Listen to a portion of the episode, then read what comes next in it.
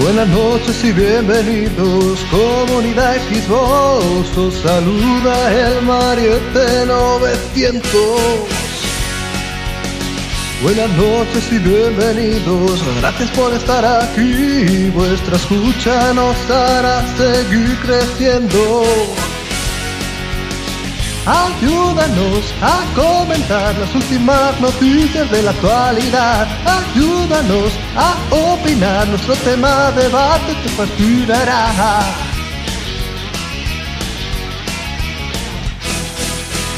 Bienvenidos a este podcast de Comunidad Xbox, tu momento de relajación perfecto. Buenas noches y bienvenidos, ayúdanos a construir el podcast más fascinante del momento. Con Antonio, Margot, más Mariette 900, Mr. Crack Attack y en la edición no faltarán ni Nexo ni Xavi con la música. A los jugones de la Xbox.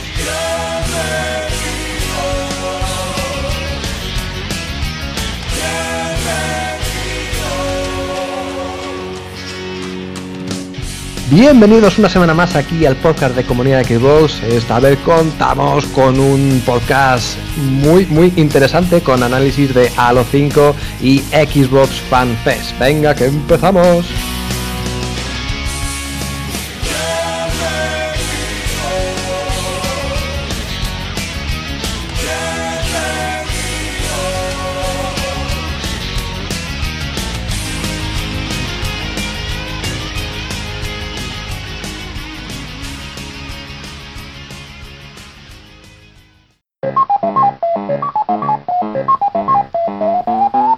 Semana de montaña rusa de emociones, madre mía, la que hemos tenido entre Halo 5, el Xbox Fan Fest, mil anuncios, guau, guau, guau, guau. Madre mía, promete esto ser un programa de 10 y para ello contamos aquí con unos tertulianos de excepción. Por un lado, no podía faltar nuestro jefe maestro, el señor Antonio. Antonio, ¿qué tal? Muy buenas, aquí estamos pues ya preparados para darlo absolutamente todo con este Halo 5 Guardians y sobre todo el Xbox Fan Fest que, que, tengo entendido que estuvo muy bien. Aunque creo que tengo a Spartan Lock, ¿verdad? Por ahí. Por supuesto, esta vez contamos con un Spartan Lock de excepción. Se trata de Héctor, que tiene ahí su canalcillo en, en YouTube, sin custa, su blog Juegos Terapia, o sea que es un experto conocedor de la materia. ¿Qué tal, Héctor? Eh, muy buenas y bueno, sí, conocedor, yo busco siempre informarme de todo. Halo 5, como bien decís, le he estado dando este fin de semana, bueno, desde que salió prácticamente eh, una paliza, la consola no ha descansado y sobre FanFest, qué decir de FanFest, ¿no? Ha sido bastante movido, interesante, yo diría más que interesante, ha sido movido, ha tenido muchas ahí eh, sensaciones fuertes. Sí, sí, sí, ya, le, ya, lo iremos, ya lo iremos contando sí, a lo largo del podcast. Pues nada, me presento yo, Mariette900, voy a ser vuestro guardián esta noche. Y nada, vamos a dar paso ya al análisis directamente, pum, sin noticia ni nada. Análisis de Halo 5. ¡Go, go!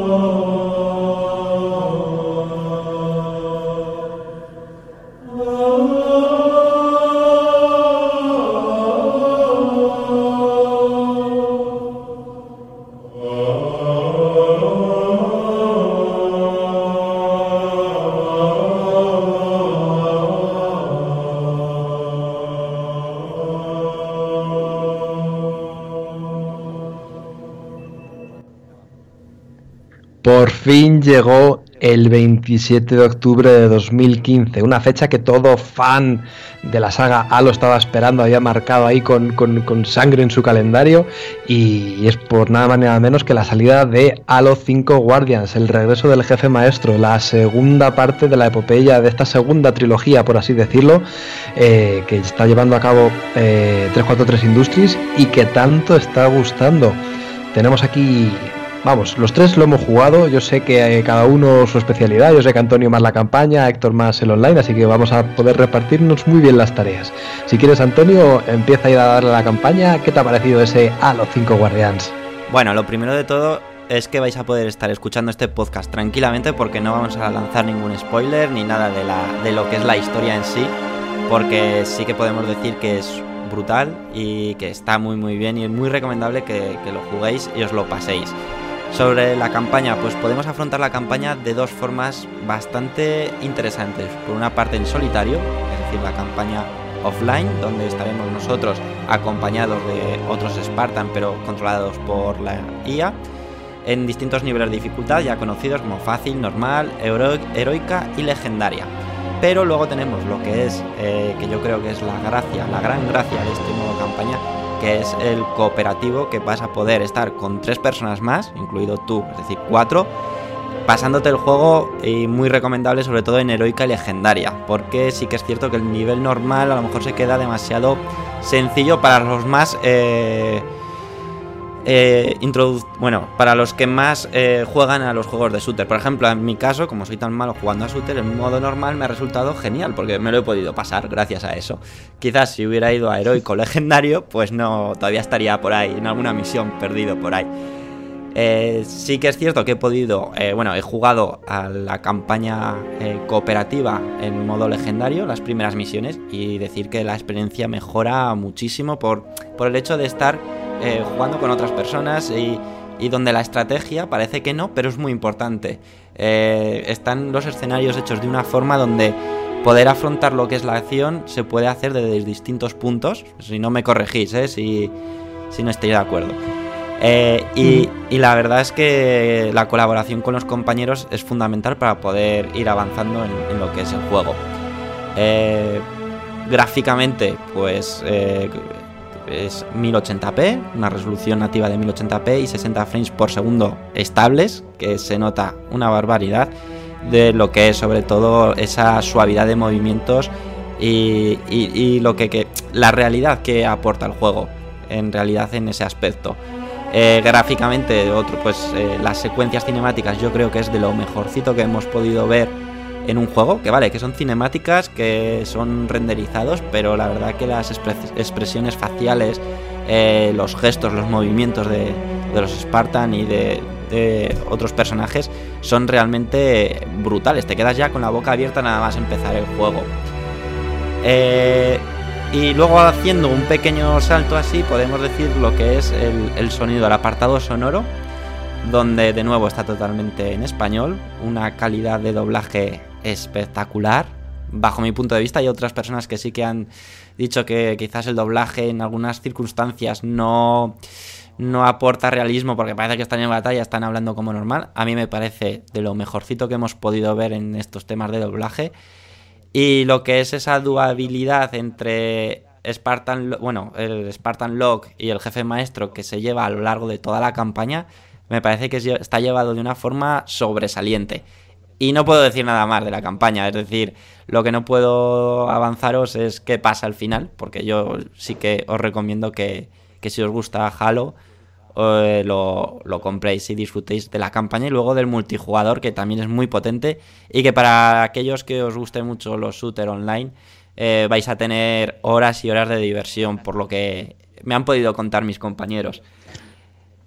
Yo voy a eh, quedar un segundito, antes de pasar al modo online y todo eso, eh, me voy a quedar con el tema que has dicho de la disposición de los niveles a diferentes eh, alturas, porque sí que es verdad que, se torna todo un poco más estratégico por el tema de, eso, de, que puedes flanquear a los enemigos, abrir caminos diferentes con el empujón ese que tienes, a saltar a diferentes alturas, porque ya no es un juego, digamos, plano, sino que tiene muchas formas de afrontar los combates y puedes también eso, a tus amigos o a la, a la inteligencia artificial, que por cierto tendremos que hablar de eso, mm, mandar una cosa mientras tú vas a aniquilar al enemigo por el otro lado, por detrás o por un costado.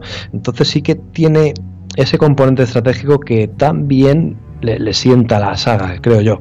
Héctor, perdona, que te he cortado. Sí, bueno, no, antes de hablar del multi también, yo sobre el tema de sonido también quería decir una cosita, y es que al doblaje de, de Spartan Back le echan falta la misma voz que tiene, por ejemplo, el actor en Castle, que es una voz que pega muy bien con el actor y yo al estar tan acostumbrado, digamos, a esa voz, me ha sonado raro. Pero por lo demás, lo que dice la gente de que están en medio de, una refriega y se ponen a hablar, a ver, son Spartans. Eh, vamos a ver, no son, no son dos soldados de ahí, de, no, son Spartans, ¿vale? O sea, ellos no, no creo que sea un problema para ellos por decir, oh, me han dado, o algo así. Mm, no sé, es un, quizás es una tontería que tenga algo, no sé, demasiado exquisito, debería, lo veo demasiado exquisito. Sí, bueno, yo creo que también es por sacar algo, algo negativo. Sí que es cierto que, bueno, lo que es la campaña se divide en 15 misiones y en total, ¿vale? Pasado en modo normal, heroico, pues unas 6, entre 6 y 8 horas nos podemos pasar el juego.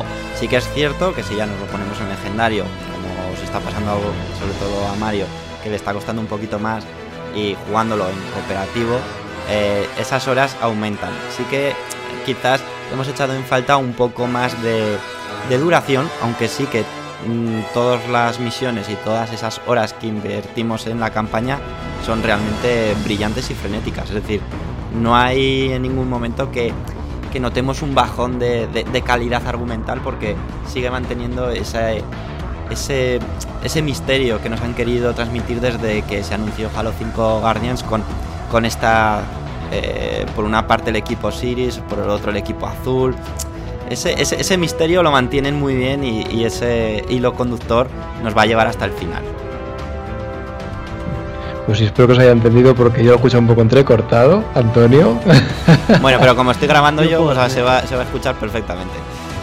Perfecto, muy bien, paso eres el padrino. Pues sí, además eh, hay una cosa que también la gente dice, es muy fácil y tal, no sé qué se pasa 5 horas. Bueno, es lo que dices tú, en Heroic Legendaria cuesta más, aparte de costar más porque la inteligencia artificial de los enemigos también aumenta, ojo, cuidado, ya no son tan duros. Eh, sí, sí, sí, y ya cuesta más, ya se defienden mejor y todo eso, que también hay que tenerlo muy en cuenta. Yo me la pasé solo en Heroica y tardé 15 horas, 14 y pico.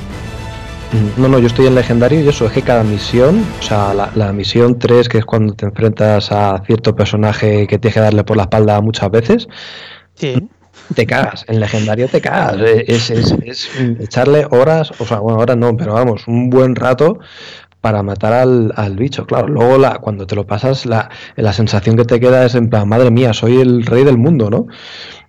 Pero es complicado, efectivamente. Y creo que dicen, que no sé si será verdad, que jugar en legendario en cooperativo es más difícil que jugar en legendario tú solo. Pues seguramente, seguramente, porque yo recuerdo que en entregas anteriores sí que jugando yo solo, por ejemplo, me costaba, porque costaba, pero luego jugando con un amigo mío que jugábamos con la Master Chief Collection, pues nos costaba el doble. Hmm. Por eso digo que irán por ahí. es la sensación que está teniendo todo el mundo, sí. Bueno, y hablando de inteligencia artificial, ¿cómo veis la inteligencia artificial de los compañeros, chicos? son muy tontos. son muy lentos. Yo creo que son un poco lentos al reaccionar cuando te tumban, quizá. Tú le das la orden de mm, tengo la armadura mal y, y, tardan mucho en reaccionar y venir a buscarte. A lo mejor en ese proceso de que te vengan a buscar ya los han matado a los tres por el camino. Antonio, ¿tú no has tenido un percance con, Yo, cada misión, sí, estaba más en el suelo que, que, de pie.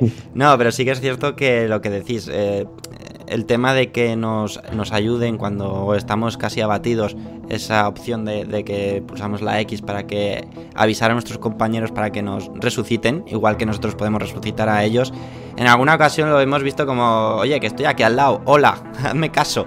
Me hacen un puñetero caso, o todo lo contrario, están en la otra esquina y vienen los tres corriendo, pasan por el medio del bicharraco de turno y se los cargan, se los cepillan. Y dices, pues vale, muy bien. sí que, sí que es cierto que en esos aspectos ha sido un poco decir, joder, te lo podías haber currado un poco más 343 Industries. Aunque yo creo que las expectativas de que como siempre tenemos aquí el problema de que Halo como nació con Bungie, eh, se tienen miedo de que 343 Industries o a veces incluso algunas personas lo desean que metan la pata con, con, la saga de Halo. Y la verdad que en esta ocasión podemos estar más que tranquilos porque han conseguido, yo creo, eh, resucitar algo que no estaba muerto, pero con mucha gente con Halo 4 se quedó un poco ahí con dudas, pues con Halo 5 lo, han bordado. Muy bien. Eh, otra pregunta, ¿qué tal veis el tema de vehículos o el tema de refriegas, refriegas multitudinarias en este modo campaña? ¿Existen tal y como vimos en, anteriores entregas o eh, se ha perdido un poquito eh, esa expansión de terreno con apes, con rides, con tanques, con... ¿Cómo lo habéis visto? Yo creo que sí que se ha perdido un poco, porque no hay tantas como quizá habían incluso en Halo 4 había, digo, creo que más que en este. También es que los escenarios son están muy enfocados para ir con tus cuatro amigos, así. Sí que hay trozos en los que coges la nave con los cuatro y vas para ahí, para arriba, para abajo, pero yo creo que eran dos o tres veces contadas. Antonio, ¿esa sensación también has tenido tú? Sí, aunque, aunque vamos, yo satisfecho. sí, no, claro, a ver, todo en exceso yo creo que tampoco bueno, ¿no? Porque quizá sobrecargaría a la gente, creo yo. Tanta nave, tanto, tanta cosa. Yo creo que está muy equilibrado. Es decir, eh, lo veo muy misiones que sí que tienen lógicamente cosas en común, pero que han sabido repartirlas muy bien y sin, sin abusar. Es decir, yo más que contento, me muy bien, perfecto. Pues yo creo que ya hemos destripado bastante el modo campaña, ¿no, chicos? No sé si tenéis alguna cosita ahí que se os haya quedado en el tintero. No, creo que no. Básicamente yo creo que sería eso, ¿no? Luego también, bueno, podríamos hablar de, los nuevos tipos de enemigos. No sé si os ha parecido que hacen sombra a los Covenant o, o preferís todavía a los enemigos típicos clásicos de la saga yo sinceramente, yo lo que veo son cosas para matar. no, a ver, los Covenant tenían su, su cosa, los que sí que los que sí que no he hecho nada de menos, nada, son a los Flood, no los he hecho nada de menos. No. Sí, no, yo, estoy contigo, yo estoy contigo, sí. No los he hecho, pero, pero cero, cero de menos. por Dios, qué cosa más mala de bichos. Y bueno, sí, en general bien. Muy bien, perfecto. Pues nada, si queréis, vamos a dar paso ya a la joya de la corona de, Halo 5 y es ese modo Warzone. Que, que, madre mía, que se presenta como un modo online bastante potente y bastante serio, ¿no, Héctor? Eh, sí, eh, yo lo definiría como locura, ¿vale? Porque entre la IA enemiga, la IA, eh, la IA aliada, los, los del otro equipo, los eventos que van apareciendo por, por el campo. Eh, es algo bastante, bastante divertido y entretenido. Eh, aparte el tema de, de, los objetos, digamos, entre comillas, o cartas, eh, dan mucho juego, porque según el nivel que tú tengas en, la propia partida, porque tú cuando empiezas, ¿vale? Llevas un, un nivel a... joder, perdón, llevas un, nivel de, de, armamento, ¿vale? Entonces, si vas eliminando enemigos, vas avanzando en, lo que es el transcurso de la partida, pues el nivel aumenta. Entonces, contra más al nivel, pues más tochas pueden ser las armas que puedes coger, los vehículos y, bueno, en general, el equipamiento en general. Mm.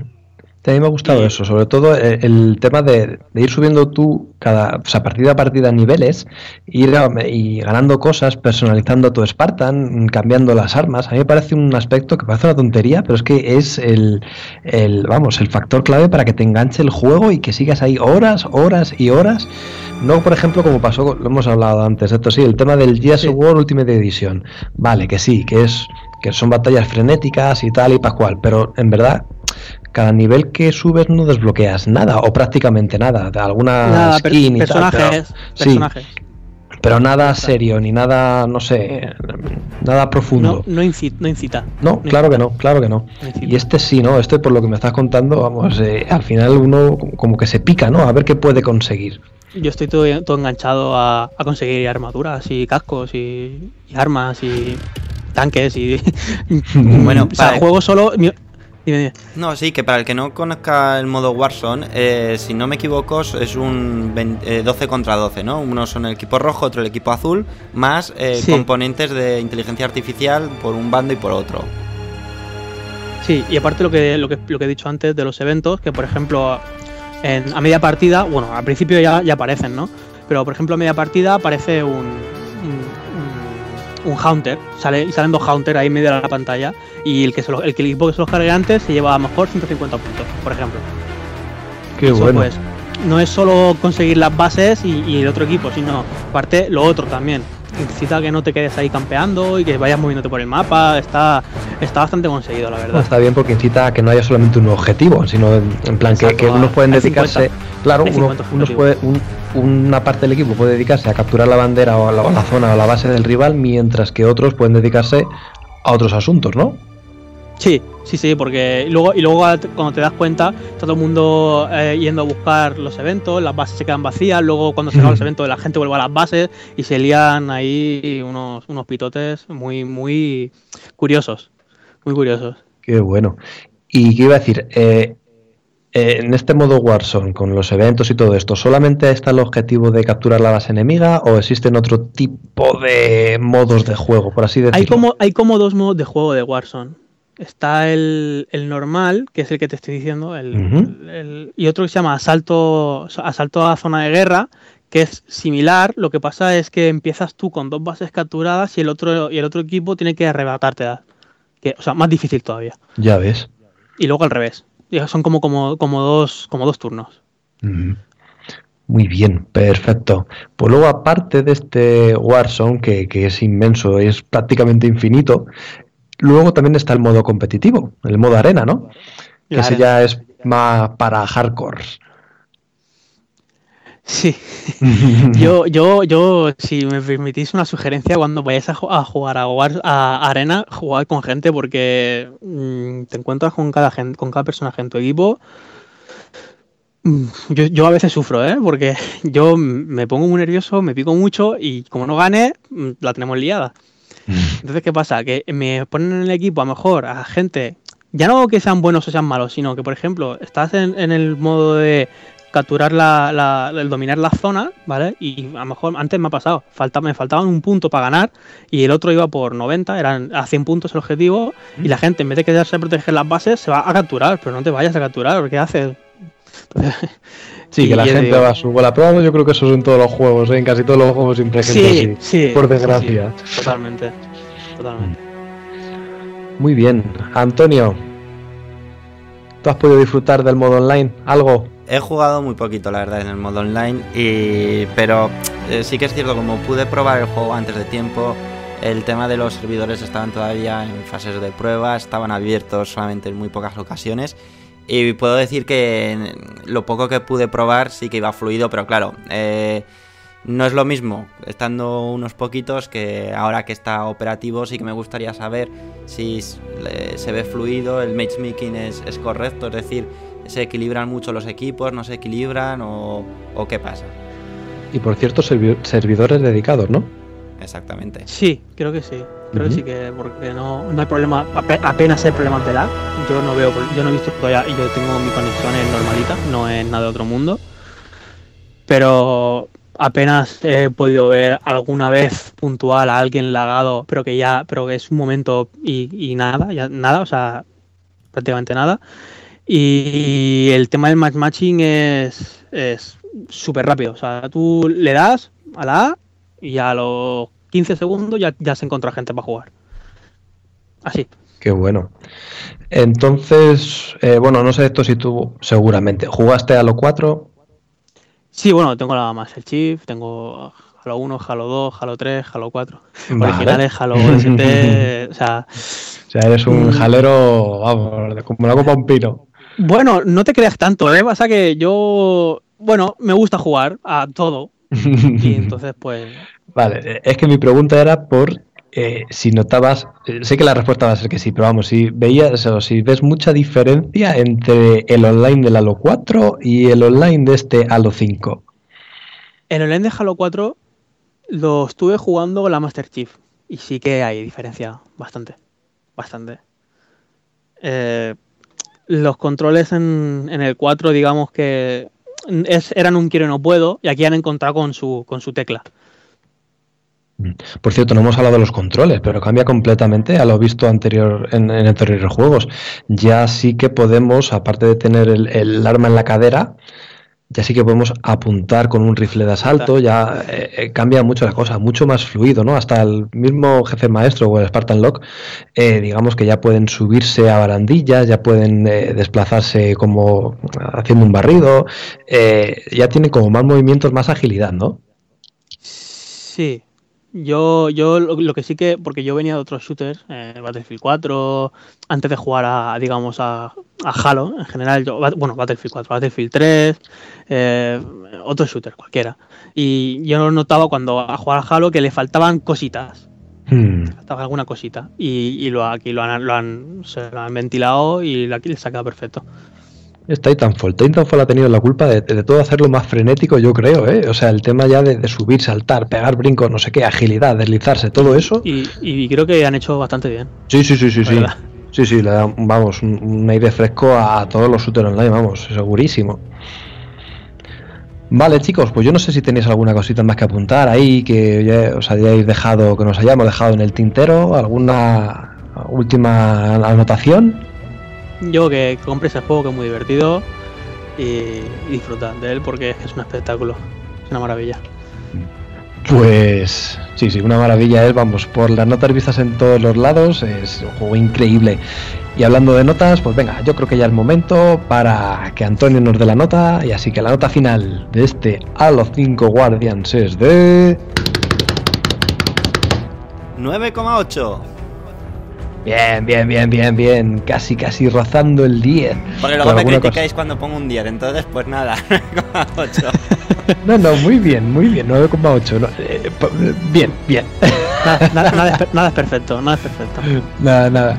Además, por cierto, se nos ha olvidado comentar que eh, existen o, van a sacar 343 Industries unos paquetes gratuitos, unos DLC gratuitos para el juego Así que los que tengáis a los 5 Guardians, estad atentos porque vais a recibir cositas interesantes.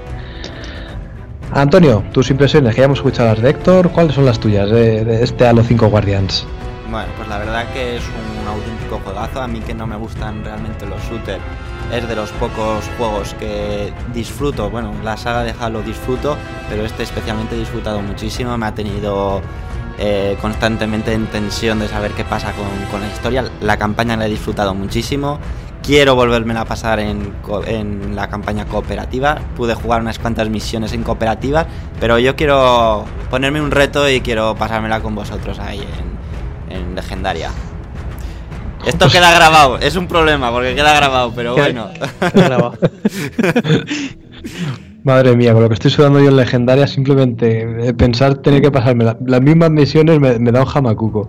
Ay, señor.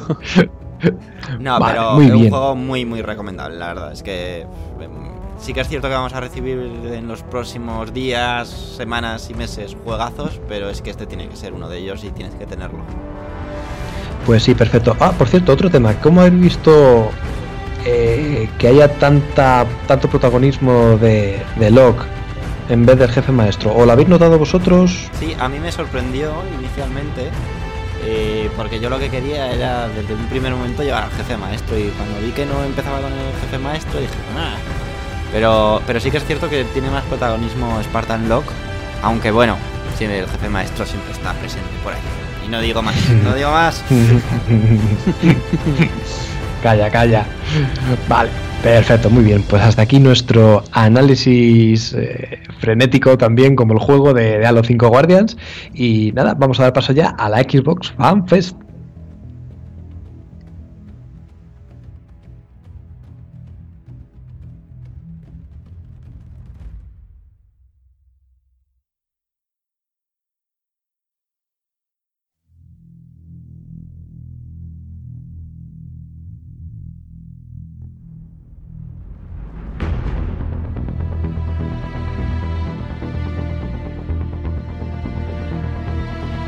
Pues nada, chicos, el motivo de hacer un podcast express como el que estamos haciendo es porque no lo estamos grabando el fin de semana. ¿Y por qué no lo grabamos el fin de semana? Porque estábamos con el tema de la Xbox Fan Fest. Qué bien hilo todo, ¿eh?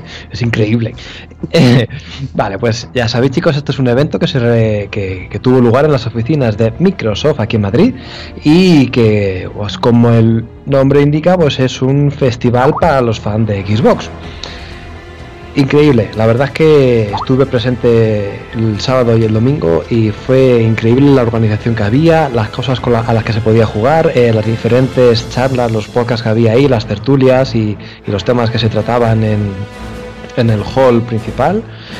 Por cierto, que ahí tenemos también nuestra tertulia comunidad Xbox con, con Somos Xbox, Solo Xbox One, Halo Spain, comunidad Forza y, muy increíble todo. La verdad es que nos quedó un programa de lujo y esperemos que cuando publiquemos esto ya esté colgado en YouTube la, charla y si no, bueno, la, la colgarán, la sesión a lo largo de estos días, no sé cuándo. Si queréis, vamos a empezar un poco a hablar de los juegos que había presentes en esta Xbox Fan Fair. Vosotros, chicos, cuando queráis me cortáis y me decís lo que sea y preguntas o opiniones o lo que salga de la punta del cimbrel. sin problema. Vale, muy bien. Venga, por lo primero, así que chocaba nada más entrar y tampoco vamos a hablar mucho, es Halo 5. Básicamente habíamos estado 25 minutos hablando del juego, pero vamos, muy bien, muy típico, pues muchas pantallas para jugar online, eh, ahí estaba también la escultura eh, de la edición coleccionista con, el jefe maestro y el Spartan Log, muy chulo todo, además lo bueno es que en todos los juegos no es como la Madrid Games Week o cualquier feria o evento de estos que tú juegas de pie, no, aquí tú tenías tu silla o sofá en condiciones. Así que molaba mogollón estar jugando tranquilamente, sin cola, sin prisas, una pasada.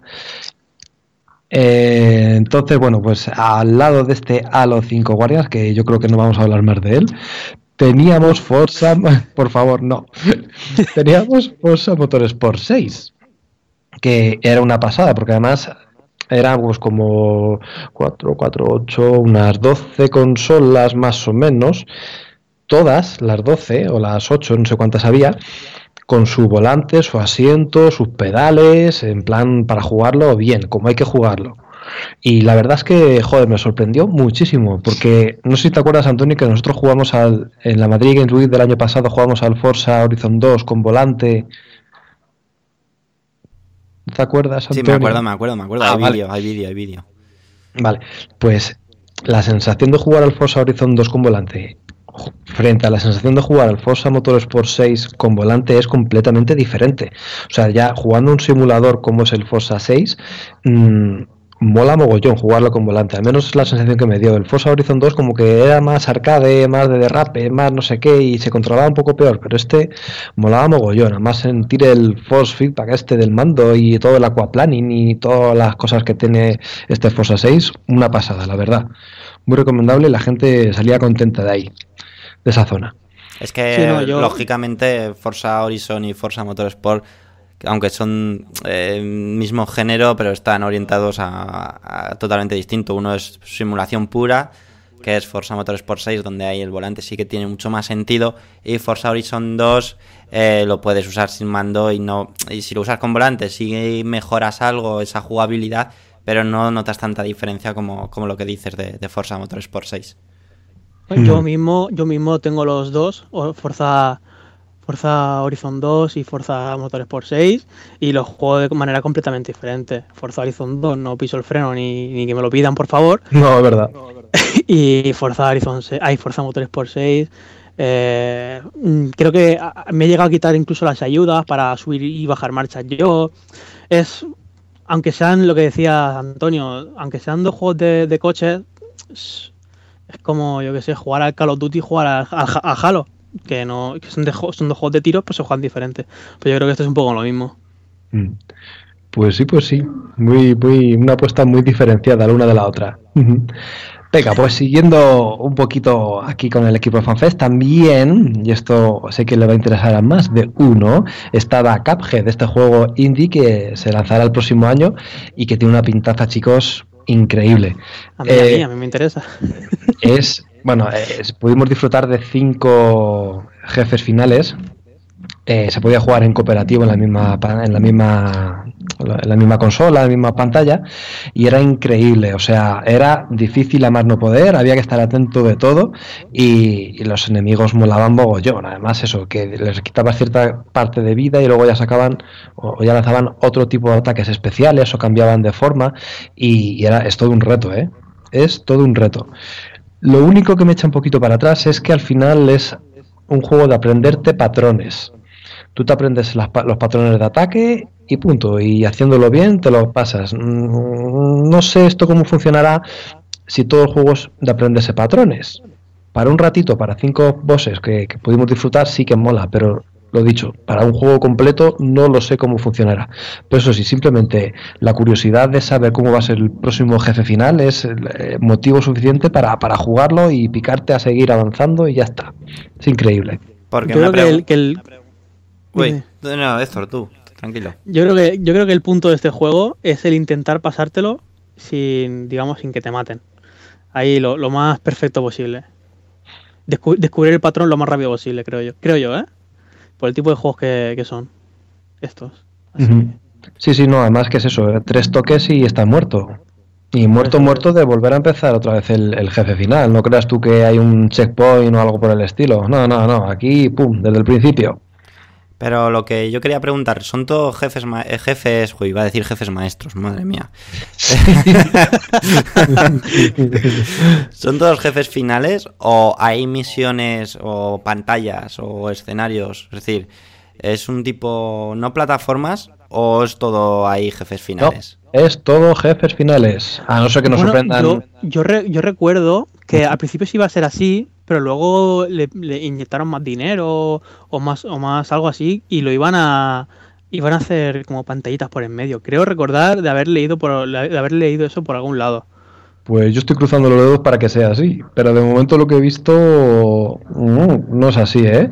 Vamos, lo- eh, además eso, empiezas, tú das a lo típico, presiona Start, empiezas y tienes un mini mundo a lo Super Mario World, tú te vas moviendo por él y vas yendo a diferentes zonas buscando pues el punto donde está el jefe final y ya está, pero no he visto ninguna fase de transición en plan rollo plataformas tipo Metal Slug, que tú vayas destrozando o matando eh, enemigos más, más pequeños. No, no, no, no. Yo al menos lo que he visto o lo que se ha mostrado en esta demo es cinco jefes finales. Eso sí, había alguno con un patrón algo más diferente, como eh, montado en una navecita que va matando a un pájaro volador y tal. Pero vamos, la mecánica es dispararle, dispararle, dispararle hasta que hasta que lo revientes. Hasta que caiga. Sí. A ver, a ver si nos sorprenden. Pues sí, no, la verdad es que está chulo, ¿eh? Lo único eso, me queda la, la pequeña duda de, de si no va a llegar a cansar que haya tanto jefe final por medio, no lo sé. Lo tendremos que averiguar cuando salga el juego y lo probemos, porque este cae segurísimo, vaya. Y tanto. Muy bien. El día, el día que salga, además. Madre mía, ya ves. Venga, pues siguiendo un poquito la, hila- la- el hilo de, de juegos eh, novedosos, nuevas incorporaciones, también estaba la demo de Homefront de Revolution. Y puf, puf, puf, puf, puf. Está muy verde este juego, chicos. Yo no sé, bueno, yo quiero pensar que está verde. Porque el control, claro, eh, después de venir de jugar a Halo 5, que es todo súper fluido, que te mueve, la agilidad con la que saltas, todo, todo se desenvuelve tan rápido, de frente Homefront de Revolution es un juego que es muy tosco, es muy brusco, es aparte de ser oscuro, pero bueno, eso es la, la ambientación del juego, pero a la hora de apuntar, a la hora de disparar, todo eso se hace tan tan ortopédico, no lo- no tiene la misma, yo no tengo la misma sensación que jugar al Halo en ese sentido. No es igual de, de rápido y me falla, esas, esas cosas me fallan. Yo creo que yo creo que es por el, por bueno, de hecho se canceló este juego. Sí. Estuvo Mm. Yo creo que al cambiar de manos lo han empezado otra vez. Ya, ya, y además es que no sé, no lo entiendo, además lo lleva Crytek, que joder, han hecho Crisis 3, bueno, Crisis 1, 2 y 3, Sí. que, que no son nuevos en el aspecto de los shooters, entonces sí que tendrían, yo, yo espero de verdad que sea una alfa o una beta muy temprana y que todavía faltan muchas cosas por pulir y que nos presenten un producto en condiciones.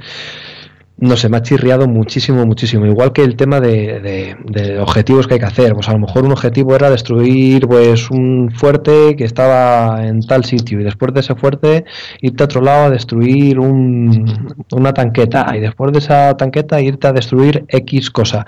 Es como que tampoco tiene mucha gracia a la hora de- de hacer misiones.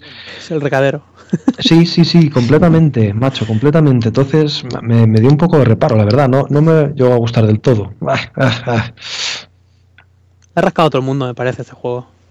Sí, no, las sensaciones que, que he tenido yo también hablando con la gente allí es como, como que le falta todavía a este juego por pulir.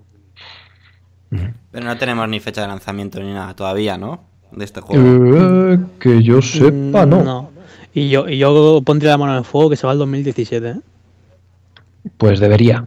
Debería, de verdad. Muy bien, pues nada, también una cosa que me pareció súper curiosa, que me llama mucho la atención, y es que estaba la expansión de The Witcher 3, la de Hearts of the Stone, que me, pareció gracioso, ¿no? Ver, en vez de ver The Witcher 3 y tal, ¿no? Ver si- ya directamente la, la expansión, que lo bueno que tienes es que ya empiezas con un nivel avanzado y, ya con pues, va- varias cosas desbloqueadas de, de Geralt de Rivia, entonces, bueno, sí queda un poquito más de cancha pues, a, a investigar, ¿no? A conocer todos, todas las señales del brujo, a, hacer diferentes eh, magias, a moverte. Me parecía curioso. No lo pude jugar mucho porque no era un título que me llamase mucho la atención porque, con, todas las otras cosas que había, pero la gente que no ha jugado The Witcher 3, yo creo que era muy buena forma de, de darle ahí un tiento, ¿no? A- a- y, ya con, pues, conocer sus experiencias o sus impresiones de este juego de rol. Yo, yo con The Witcher no puedo. no puedo con The Witcher. Empecé con The Witcher 2 en la 360 y, y me aburrió tantísimo que es que este no lo, he- no lo- ni, le- es que no- ni lo he probado, ni lo he visto en casa de nadie, ni nada. No, no, No pues puedo. no tiene nada que ver, ¿eh? The Witcher 2 a The Witcher 3. uf, Ya me lo han dicho, pero es que tampoco voy a jugar al 3 sin haber jugado al 2. Ya, no ya. sé, no- Sí, es, es, es juego al principio es durete. The Witcher 3 también es durete al principio, aunque es verdad que la narrativa a mí me enganchó más desde el primer momento y tal, pero son juegos que al principio empiezan siendo difíciles. Sí, Pues bueno, y a- a- además de difíciles, joder, son juegos que no le gustan a todo el mundo por el tipo de juego que son. Son juegos de rol, al fin y al cabo. Y a mí, a mí Mass Effect, Dragon Age, mm, lo que me eches. Pero con The Witcher no sé qué me pasa, que no, no me entra. Creo que Antonio también se le ha atravesado un poco de Witcher 3, ¿no? Bueno, no sé, es que se me ha atravesado, es que ni lo he probado. Es decir, es que Directamente. yo ya cuando me pusieron la duración, ya sabía que no me lo iba a pasar. Entonces dije, ¿para qué empezar algo que no voy a acabar? Saturaste. Saturación total, ¿no? Exactamente. Sí, sí, pues prepárate que dentro de poco tenemos Fallout 3, ma- hoy Fallout 3, Fallout 4. O- otro, otro que va a ir igual que Witcher 3. Para mí. Para mí también, yo igual.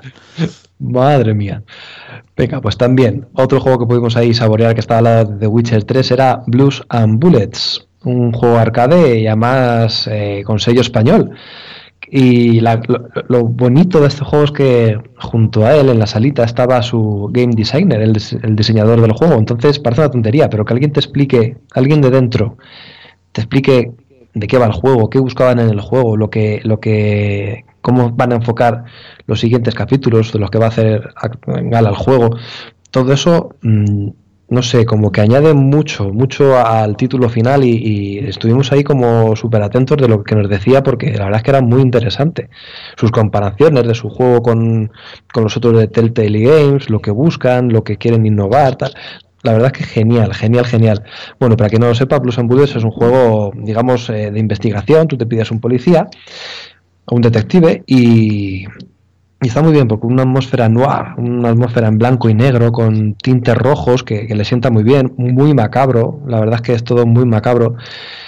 Que, y la verdad es que nos atrapó. Al principio yo pensaba que iba a ser un poco rollo. Digo, guau, aquí me ponen la, en la Xbox Fan Fest un juego de, de investigación es como no voy a perder el tiempo aquí haciendo el tonto, pero no, luego te engancha y quieres saber un poco más de la historia. La verdad es que estuvo bastante curioso. Muy bien. ¿Vosotros, ¿Vosotros lo tenéis, este? No, no lo llego a tener y la verdad es que me quedé con las ganas, porque además creo que son 5 euros cada capítulo y tal, y, y Sí. muy bien, muy bien. Yo sí, yo sí lo tengo. Ah, sí. Sí lo tengo. Sí, sí, sí. Aparte, eh, como, mm, como dato curioso, yo cuando estaban acabando la- el, el primer capítulo, yo estuve en las oficinas de allí de, de- de Ramón, que es el, el chico este que estuvo allí en Madrid, ¿puede ser? Eh, Puede ser uno así con gafitas negras. Y, el, Palito, y el pelo, y, el, y pelo, el pelo así a, a lo afro, digamos. No, entonces no, ¿No? porque este era calvo. Pero- Ah, pues no. Bueno, pues eh, este chico estaba sentado. Yo que conozco a, digamos, al CEO de- del estudio. El chico este que, del que hablas tú es el que cuando yo estaba, yo estuve haciendo de beta tester de un, un juego allí en las oficinas, de otro juego que no tiene nada que ver con Blues and Bullets. Y, y estaban ahí acabando el juego y, y me iban explicando, pues esto no sé qué, esto no sé cuánto. Lo mismo que os explicarían vos- a vosotros allí. Y, yo este juego lo, llevo siguiendo desde que lo presentaron en el E3. Sí, sí, sí. Porque es una especie de aventura gráfica, así como, como, como has dicho tú antes, los de Telltale. Telltale. Y ese juego, ese tipo de juego me gusta mucho a mí. Y la verdad es que mm, después de pasarte el primer capítulo, que son un par de horitas o, algo, o algo más, digamos un poco más de un par de horas, te quedas con ganas de que, de que tener ya el siguiente para jugar, porque queda bastante abierto y bastante interesante. Lo único que me ha gustado es que dijeron que iban a ser cosa de entre 3 y 4 meses cuando lanzasen el siguiente capítulo. Sí, me parece mucho tiempo, no sé. Supongo que el tamaño de estudio, como no son, como no es un estudio muy grande, tampoco. Mm. A ver, no, comparados con otros, claro que no son grandes, ¿no? Pero no deja de ser un estudio independiente. Son, tienen un presupuesto limitado y tal. Pero no, bien, bien. Y, y están a tope, ¿eh? O sea, mm, aunque parece que ya lo tienen todo hecho, que ya tienen los capítulos ya terminados y tal, no, no, no, siguen trabajando en cada capítulo para, además intentan, lo que nos dijo este chico es que intentan eh, con cada capítulo aportar una mecánica diferente, nueva jugabilidad. O sea, no hacer siempre todos los capítulos igual de investigación, no, no, intenta siempre aportar en cada capítulo algo diferente. Entonces, me ha gustado la idea, me ha gustado que, no sea siempre lo mismo y que, haya innovación. Muy interesante. veremos en qué queda todo, claro. Perfecto. Pues venga, siguiendo con cositas que ya están en el mercado, también pudimos disfrutar de Need for Speed. Mm, me convenció. Mira que a mí la saga Need for Speed no es que me, haga mucha gracia, pero este, el apartado gráfico, sí que me llegó a convencer. Ver, ese suelo mojado, ver, no sé, toda la ciudad de noche, mm, me llamó mucho la atención. No sé si vosotros habéis podido ver algo, algún gameplay de este título. Yo he estado jugando con EACES. Eso que todavía no está a la venta. Es que te, adelantas. Ah, es que, claro, es que mucha gente lo jugaba, vale, vale, es porque está en el EA Access, vale, vale, vale. Sale esta semana, sí que es cierto que sale esta semana, pero todavía no está a la venta. Bueno, a lo mejor cuando estéis escuchando esto sí, pero bueno, sale esta semana. Sí, sí. y la verdad es que muy bien, muy buenas impresiones me ha dado el título. Lo poco que pude jugar y tal, sí que sí que me llegó a convencer. A ti, Héctor, tú que habrás dado más con el EA Access, ¿qué, ¿qué te ha parecido? Es, me parece muy bonito el juego visualmente. Me parece súper bonito y jugablemente eh, me recuerda en cierto aspecto al, primer Most Wanted. Hmm. En plan, te puedes perder conduciendo y, no hacer nada más que solo conducir.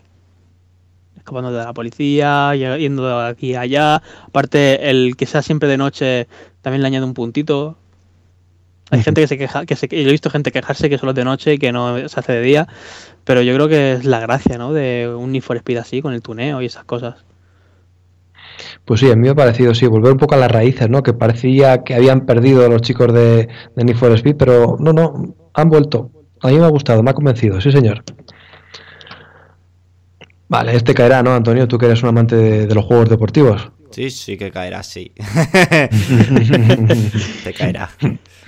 Venga, pues seguimos aquí rápidamente con la lucha, la eterna lucha musical entre Guitar Hero y Rock Band 4. Bueno, Guitar Hero Live o Live y Rock Band 4, que, tuvimos la, la, posibilidad de jugar, con la opción de jugar a los dos aquí en las oficinas de Microsoft. Y muy bien, muy interesante, sobre todo me ha gustado, y yo creo que ha sido, el ganador este año, Guitar Hero Live. la nueva guitarra, la nueva forma de jugar, el nuevo enfoque que se le ha dado cuando estás viendo la pantalla, coño, al menos es un soplo de aire fresco. No sé, es que el Rock Band 4 no deja de ser el Rock Band que conocemos de siempre. Lo único bueno de este Roman 4 es que puedes, digamos, exportar tus canciones eh, de, la antigua generación, de la pasada generación, a, la nueva. Entonces no pierdes ninguna canción que hayas comprado con anterioridad ni nada. Entonces eso sí que se agradece. Pero vamos, el resto sigue siendo Sota Caballo Rey. Al menos Guitar Hero Live te da la opción un poco de variar. Sí, bueno, yo tengo. yo no estuve en la Madrid Game Week. Ay, en, el fan. Ya donde estoy, fíjate. Yo no estuve en el, en el FanFest, ¿vale? Pero yo tengo un par o tres de amigos que sí han estado. y ellos estaban indecisos de si comprar o cuando salieran, o cuando, salgan, eh, Guitar Hero o Rock Band. Y ellos lo que más les ha llamado la atención fuera del tema de las, de las canciones, que es algo que yo valoro bastante desde mi punto de vista, es eh, la nueva guitarra de Guitar Hero. Que al ser, digo, ellos han valorado más la revolución a la hora de jugar que mantener el, las canciones que ya tenían, ¿no? Porque es lo que dices tú, Sota Caballo y Rey, si es lo mismo, es más de lo mismo, no, no, no te no, no, no te incentiva a comprarlo. Ya tienes el de 360 o el de otra consola, o de, y entonces, mm, no sé, a mí no me, no me incentivaría a comprar el juego, un, un Rock Band nuevo. Pero un Guitar Hero, si la jugabilidad es nueva y mm, no sé, yo creo que eh, a ellos es lo que más les ha pesado para, decidirse entre uno y otro. Además es curioso porque de verdad que sí que con, una fila de tres y otra fila de tres, con dos hileras de tres botones, sí que uno consigue hacer como mm, cosas o, movimientos más parecidos a las de una guitarra de verdad. En vez de una... acordes, Sí, ah, sí, o sea, sí que se... A ver, tampoco son acordes, ¿no? Porque faltan ahí muchos botones y tal, pero vamos, sí que es, es más parecido, sí que tiene más símil con un acorde que, la, que, los cinco botones seguidos que tenía antes la, la guitarra. Me ha gustado. Lo único malo es que en el Guitar Hero Leaf ahora no tienes como en anteriores entregas la batería o tienes eh, micrófonos o tienes nada, es simplemente la guitarra, pelá. Solo, guitarra. Bueno, mira, ¿eh? una cosa por la otra, al fin y al cabo. Y entiendo que los eh, dispositivos anteriores no se pueden utilizar, ¿no? Es decir... No, en el Rock Band 4 sí hay un adaptador, hay un periférico que sí que te permite configurar los instrumentos y tal, pero en este en este Guitar Hero Live no, como cambia todo, nada, es borrón y cuenta nueva. Mm. Venga, pues seguimos. Otra de las apuestas grandes de Ubisoft para este año, Rainbow Six Siege, o Siege, o Sasser, o Sasser, como le queréis llamar. secuestro. sí, mejor, mejor, me ha gustado. Sí. Arcoiris 6 secuestro. Me voy a llamar así. Pues nada, pues yo creo que ya todos sabéis de qué va el juego, ¿no? Pues en plan de o defender bien una zona o bien pues eh, irrumpir en el edificio y matar ahí a los que están ahí defendiendo esa zona. Con unas partidas que la idea, el concepto me parece muy bueno. Me parece que sí que hay variedad de enemigos, o bueno, de enemigos, perdón, de personajes a los que elegir. Hay unos que van con una maza que pueden destruir las paredes, otros que van con, no sé, con una especie como de escudo que protegen al resto del equipo. Luego para defender cada uno despliega pues que si eh, lo diré esto que se pone en el suelo que tiene pinchos. Ay. Yo tampoco sé ah, Como la alambrada, una, especie como de alambrada para frenar a los enemigos, o también pueden poner ahí como, como fortalezas. Está muy chulo, cada, cada, cada personaje tiene su, su punto fuerte, ¿no? Pero se me hace todo tan igual, no sé, al final no deja de ser defender la zona o atacar la zona, eh, campear, esperar a que venga el enemigo y punto. Y además eso, jugamos una partida que eran seis rondas y entre ronda y ronda, joder, hasta que otra vez se elige zona, eliges a tu, a tu jugador, eh, carga la partida, esperas a que el enemigo ponga las trampas, hostia, se hace pesado, se hace pesado, se hace lento, sí, sí, sí, sí no sé, yo creo que es un juego muy especial, es para gente muy, no sé, que le, que le, llame mucho esta, esta mecánica de juego, pero no sé, me da la sensación de que no va a triunfar mucho con todo el la cantidad de juegos online que van a salir estas navidades. Y shooters, además. Claro, claro. Entre Call of Duty, que queramos que no, porque a ver, yo, yo no soy fan de la, de la franquicia, los, voy teniendo, los voy comprando cuando están muy baratos por jugar las campañas, esas cosas me gustan a mí. Pero hay que reconocer que tienen una base de usuarios inmensamente bestial. Y un usuario que venga de Call of Duty no se va a poner a mirar un juego de que no sabe ni, ni de dónde viene, porque no creo que los usuarios medios de, de Call of Duty hoy en día sepan de dónde viene Rainbow Six. No, no, además que es eso, es que tenemos Call of Duty por un lado, tenemos a los 5 por otro lado, tenemos también Star Wars Battlefront, que cuidado con ese. Entonces este me parece a mí que se va a llevar poca parte del pastel, no sé por qué me da. es el típico que luego van a, van a ofertar en todos lados. Sí. O así lo veo, o así lo veo yo. Sí, sí, sí. Sí, sí, completamente de acuerdo. Vale. Venga, pues después de hablar de aquí, que parece que, soy un viejo avinagrado que solamente digo cosas malas, vamos a dar paso a uno de los buenos. Este sí que este, este es bueno. Este es bueno, chicos. Rise of the Tomb Raider. Oh. Madre mía, el regreso de Lara, mm, qué pasada. Aunque repite mecánicas porque al final es, eh, digamos, una continuación del anterior, o sea, del anterior Tomb Raider, pero hostia, mola mogollón. Simplemente ver el principio con una Lara que se está muriendo de frío en una montaña y tener que subir toda la montaña arriba con lo alta que es, es increíble. los gráficos que tiene, la, no sé, la variedad de situaciones que vamos a poder ver, por lo visto en trailer, gameplays y de todo. Es, es, es apabullante. Eh, a mí me ha encantado. Yo le tengo unas ganas locas a este juego. Mm, yo, si hubiese ido al FanFest, no lo hubiese probado. Fíjate lo que te digo. Ya, yo lo he probado muy poquito, muy poquito porque tampoco quiero yo spoilearme mucho porque es un juego que, que, que, de verdad que que, te tiene que sorprender. O sea, no, no, sé, tienes que vivirlo tú en una experiencia tan personal de, las situaciones, de todos los acontecimientos climáticos, meteorológicos que van a pasarte y toda la pesca y, jugarlo tan tranquilamente que es que no, eh, me pasa como a ti, yo no quiero ver nada. Bueno, y tengo entendido que hay varias localizaciones y tal, ¿no? Si empiezas en, ahí en, en, una montaña nevada, no me digas ahora dónde es porque no me acuerdo, pero sí que vamos a visitar ya zonas un poco más desérticas, junglas y tal, va a ser, va a ser un poquito más variado, no como el anterior Tomb Raider que todo era en, en, la, en la, isla. misma isla. Aquí ya va a haber un poquito más de variedad. Y, y lo que han dicho, que espero que lo cumplan, es más puzzles, porque yo creo que es que, a ver, los juegos Tomb Raider se basaban básicamente en eso, en, en, resolver puzzles. Sí que había enemigos, pero enemigos eran animales, no eran tantas personas que se ha ancharterizado, por decirlo de alguna forma. Entonces, a ver si metiendo más puzzles o metiendo más plataformas así en montañas y tal, peligros y aludes y movidas de estas, consigue un poco recuperar la esencia de los juegos anteriores, de los juegos, de los primeros juegos, vaya estará bien más que nada para, para crearse una marca propia del juego. Para no ser el, el Uncharted de Equipo One. que vaya a salir más tarde en otras plataformas. Sí, sí, que tenga su, personalidad propia. Claro. Aunque ya tiene dos personalidades, pero bueno, queremos una tercera personalidad. bueno, al principio del juego no se le van a ver muchas personalidades. No, es verdad, al principio no. Está bien tapadita la tía. Qué, mirada más sucia tenéis, madre mía. Sucísima. mucho, mucho, mucho, mucho. Pero bueno, oye, es lo que hay, ¿no? Es lo que hay, sí.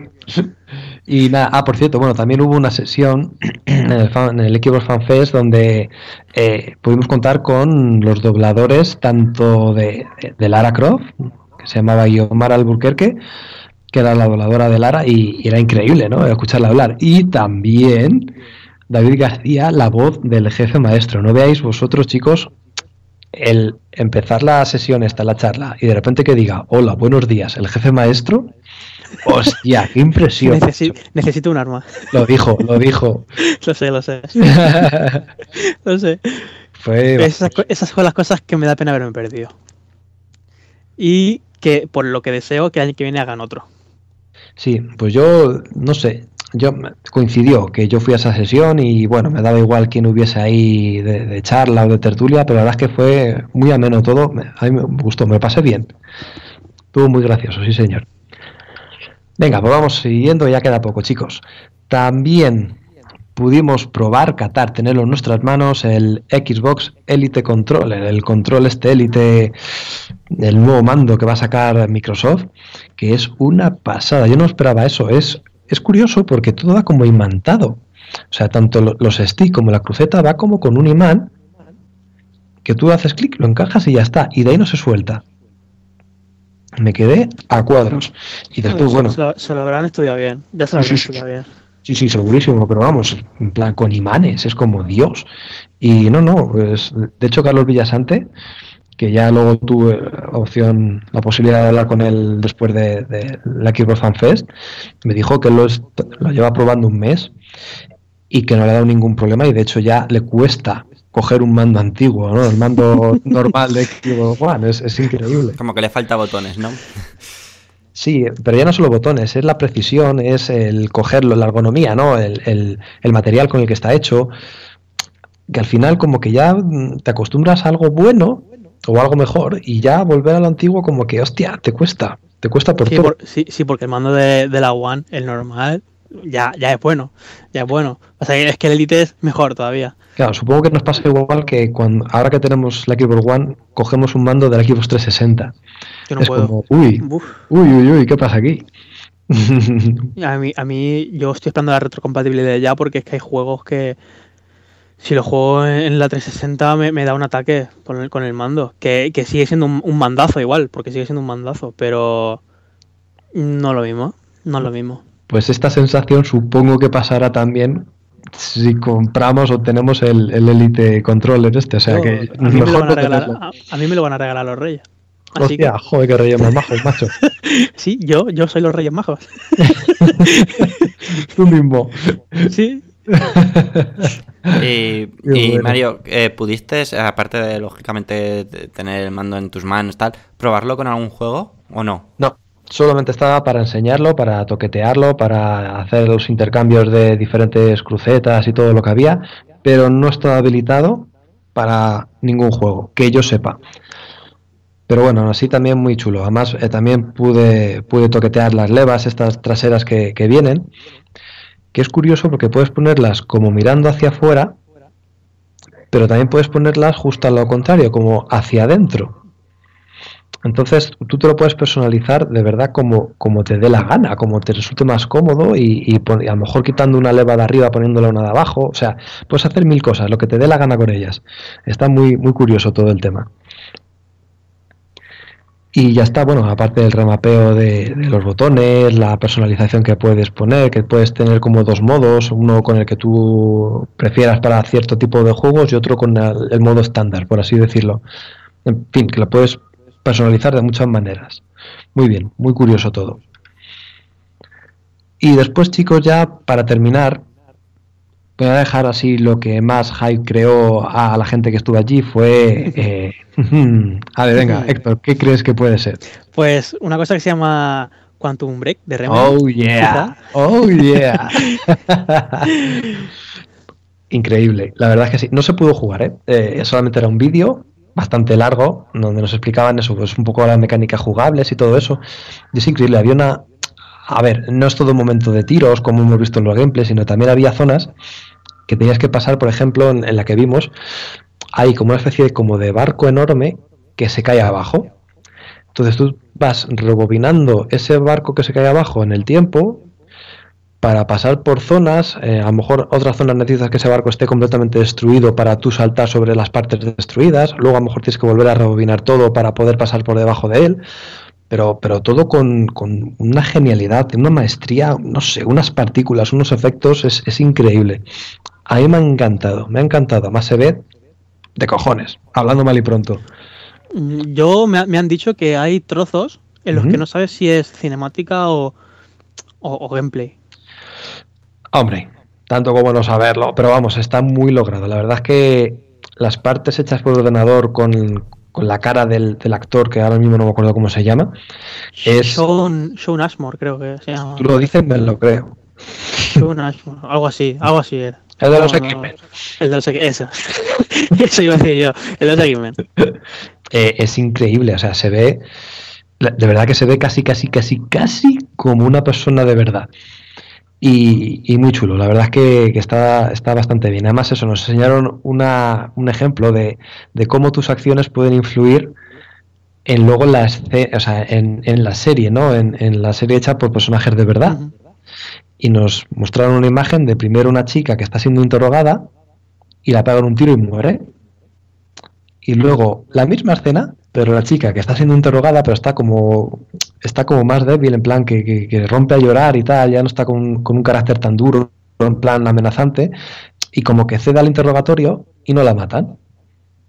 Entonces, ya veremos cómo lo hacen, pero es curioso cómo va cambiando la historia, la serie y todo eso, y cómo lo van implementando con el juego, cómo se va todo, no sé, retroalimentándolo una cosa con la otra.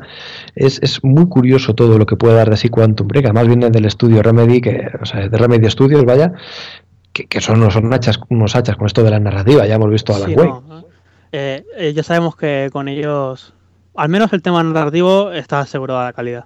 Sí, y el tema gráfico, ¿eh? que también a la web se veía sí, sí. Para, lo que era para lo que era 360 y lo y lo, las, herramientas que tenían y lo que podían hacer porque era relativamente nueva la consola como que, dice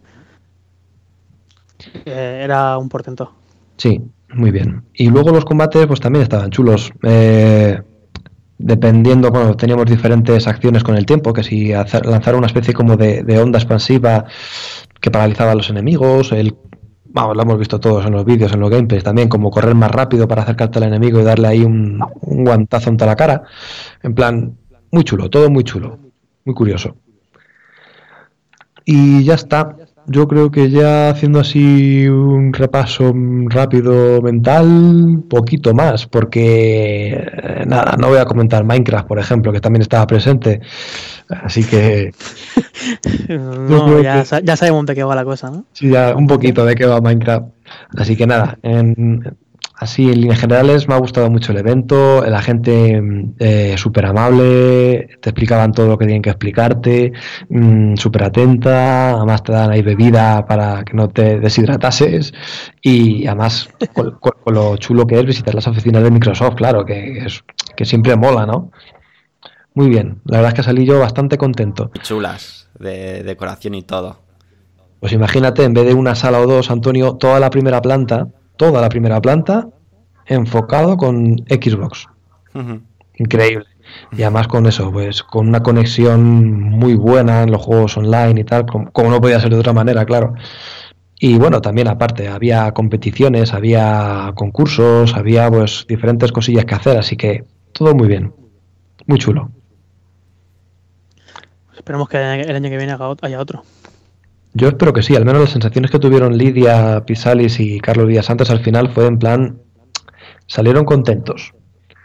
A pesar de que hubo ahí un par de baches, ¿no? En el Game Fest, o sea, en el equipo Fan Fest, pero... Calla, calla. Calla. Nada, al final también te digo que Carlos se lo toma con humor, ¿eh? O sea, es lo que dice Carlos. Al creo, creo, yo que no le queda otra tampoco. ¿eh? aparte, que, aparte que tiene, él, tiene muy buen muy buen carácter, eh, yo creo que es que no le queda otra. No, pero lo que dijo, al final esto se va a quedar como una anécdota y punto. O sea, hay que quedarse con, lo, con los tres días, con lo bonito que ha sido el equipo francés y no simplemente en ese detalle, ¿no? Que el pues borrón no tape lo bueno del resto de, días y, y, de momentos. Eso es, pues nada, una anécdotilla que pasó y ya está. Pues bien. Así que nada, no sé si tienes alguna pregunta, chicos, o ya os he dado demasiado la brasa. Yo me he quedado satisfecho de conocer bien, bien la visión de alguien desde dentro del FanFest. Antonio. Ah, todo claro. Llevas 40 minutos hablando. ¿Te parecerá bonito? Ya. Hostia, a fuego. Venga, pues ya, siendo ahora entonces, eh, ¿hacemos lanzamientos, Antonio? Eh, joder, no, porque no sé qué días son, sale exactamente. Sé qué juegos salen, pero no sé los días exactos. Lo digo rápido, lanzamientos, Need for Speed y Call of Duty Black Ops 3. Pues ya está. A lo largo de esta semana lo tenéis. Creo que creo que el viernes era Call of Duty y el martes o miércoles Need for Speed, pero así, ¿eh? de, de memoria. Muy bien, perfecto. Ahí están los lanzamientos rápidos. Venga, pues vamos ya a las despedidas. Vamos, vamos, vamos.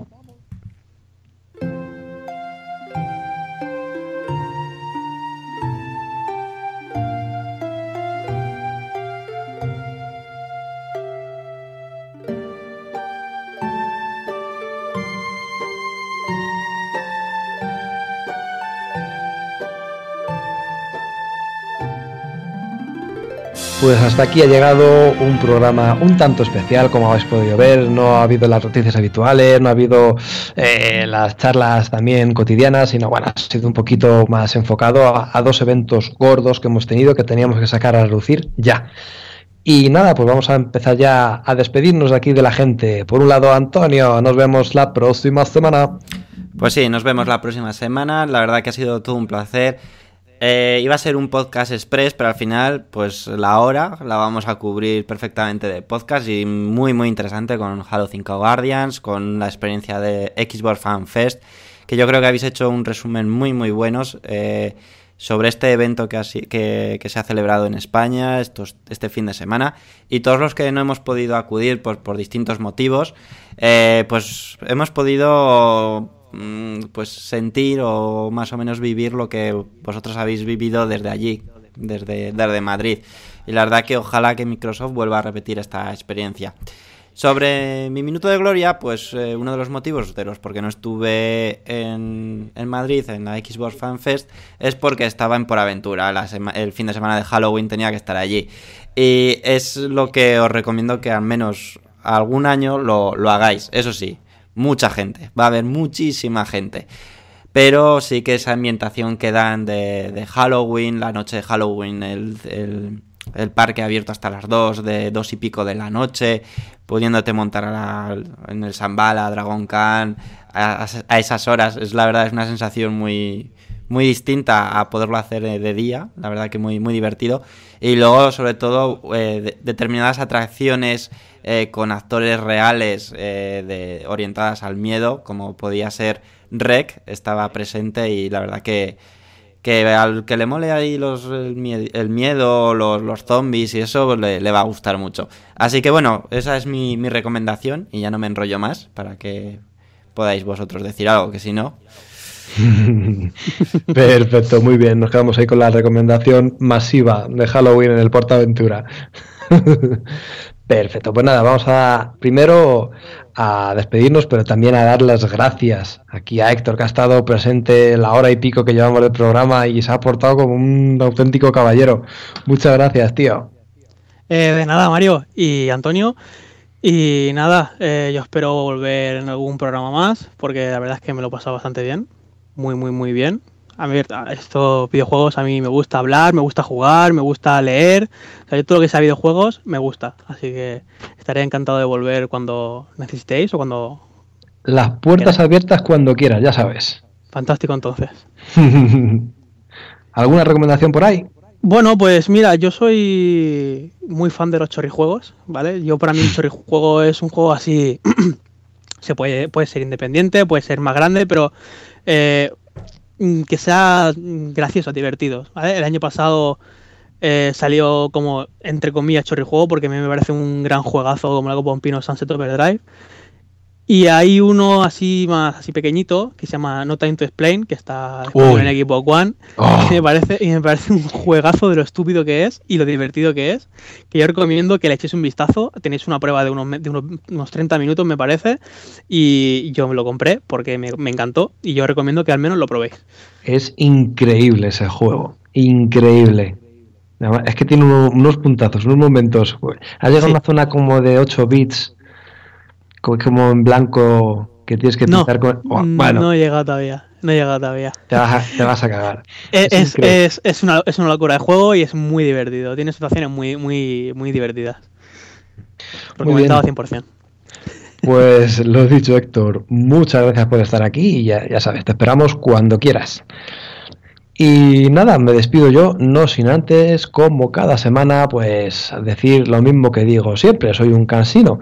Ya sabéis, podéis descargar nuestro, eh, nuestro programa tanto por iVoox como por iTunes, ahí estaremos para lo que queráis. Y nada, pues agradecer a la gente, ya sabéis, dar al me gusta, dar al like, necesitamos, es nuestra forma de seguir aquí vivos. Y nada más, espero que os haya gustado. Eh, me despido con una recomendación y es que practiquéis mucho con Halo 5 darle fuerte ahí al online. ¿Por qué? Porque dentro de poco va a haber un torneo en, a nivel internacional en el que puedes ganar un millón de euros o de dólares, ya no me acuerdo lo que es. Bueno, da igual. La cosa es que es mucho, dinero. Mucho dinero, mucho dinero. Así que ya sabéis, a darle bien ahí al, al callo para, para salir victoriosos. Y nada, bueno, agradecer a gente como Nuno, a Iván Guillén Collantes, a Marciano85, Rode88, Ariel31, Tortosa76, todos acaban con números. Juan P13, en plan, no sé, a todos ellos muchas gracias por dar ahí al like en iVoox y nada más. Nos vemos la próxima semana. Chao, chao. Adiós.